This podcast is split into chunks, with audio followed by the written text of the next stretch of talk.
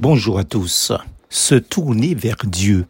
Je me suis tourné vers le Seigneur Dieu en le recherchant avec des prières et des supplications, en jeûnant et en me couvrant d'un sac et de cendres. Daniel chapitre 9, verset 3. Quel est l'homme qui craint l'Éternel? L'Éternel lui montre la voie qu'il doit choisir. Psaume 25, verset 12. J'ai été estomaqué cette semaine lorsque j'ai lu un article où un jeune homme de 27 ans a décidé de poursuivre ses parents. La raison est la suivante, parce que ces derniers l'a conçu ou mis au monde sans son consentement, sans lui demander son avis. L'article va plus loin en précisant malgré une enfance heureuse. Et oui, vous avez bien lu, ou, bien entendu, derrière tout cela, il y a un mouvement, une pensée philosophique qui s'appelle l'antinatalisme. C'est un concept où les adhérents estiment que faire des enfants est irresponsable et que l'humanité devrait disparaître. Et si vos enfants sont malheureux, c'est votre faute parce que c'est vous qui l'avez mis au monde. Oh, comme on le dit souvent, on ne choisit pas sa famille. On ne choisit pas non plus ni son corps, ni ses capacités. On n'a décidé ni de l'environnement de notre naissance, ni de celui de nos premières années, qui pourtant nous marquent pendant toute notre vie ici-bas. On ne peut pas consulter celui qui n'existe pas.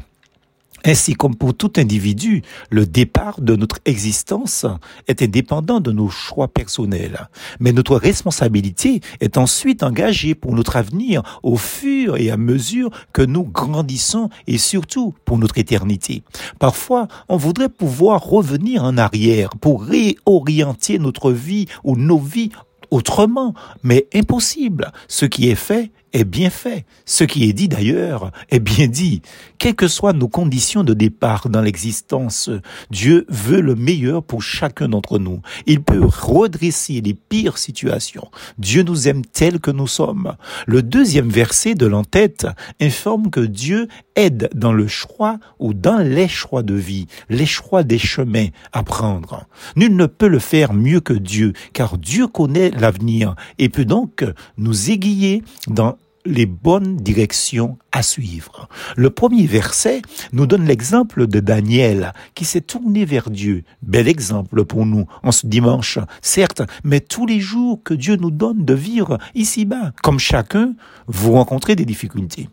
Voulez-vous une vie qui soit malgré cela belle et bien dirigée? Tournez-vous comme Daniel, vers Dieu. Ça, c'est de votre responsabilité. Et laissez Dieu dessiner ou redessiner vos voies et vos décisions. Voulez-vous être réconcilié avec vous-même et avec les autres? La réconciliation avec Dieu permet de se voir autrement, objet de sa grâce, et de voir autrement les autres. Jésus est allé à la croix pour vous l'obtenir. Choisissez la vie avec Dieu. On ne le regrette jamais. Plus fausse en Jésus.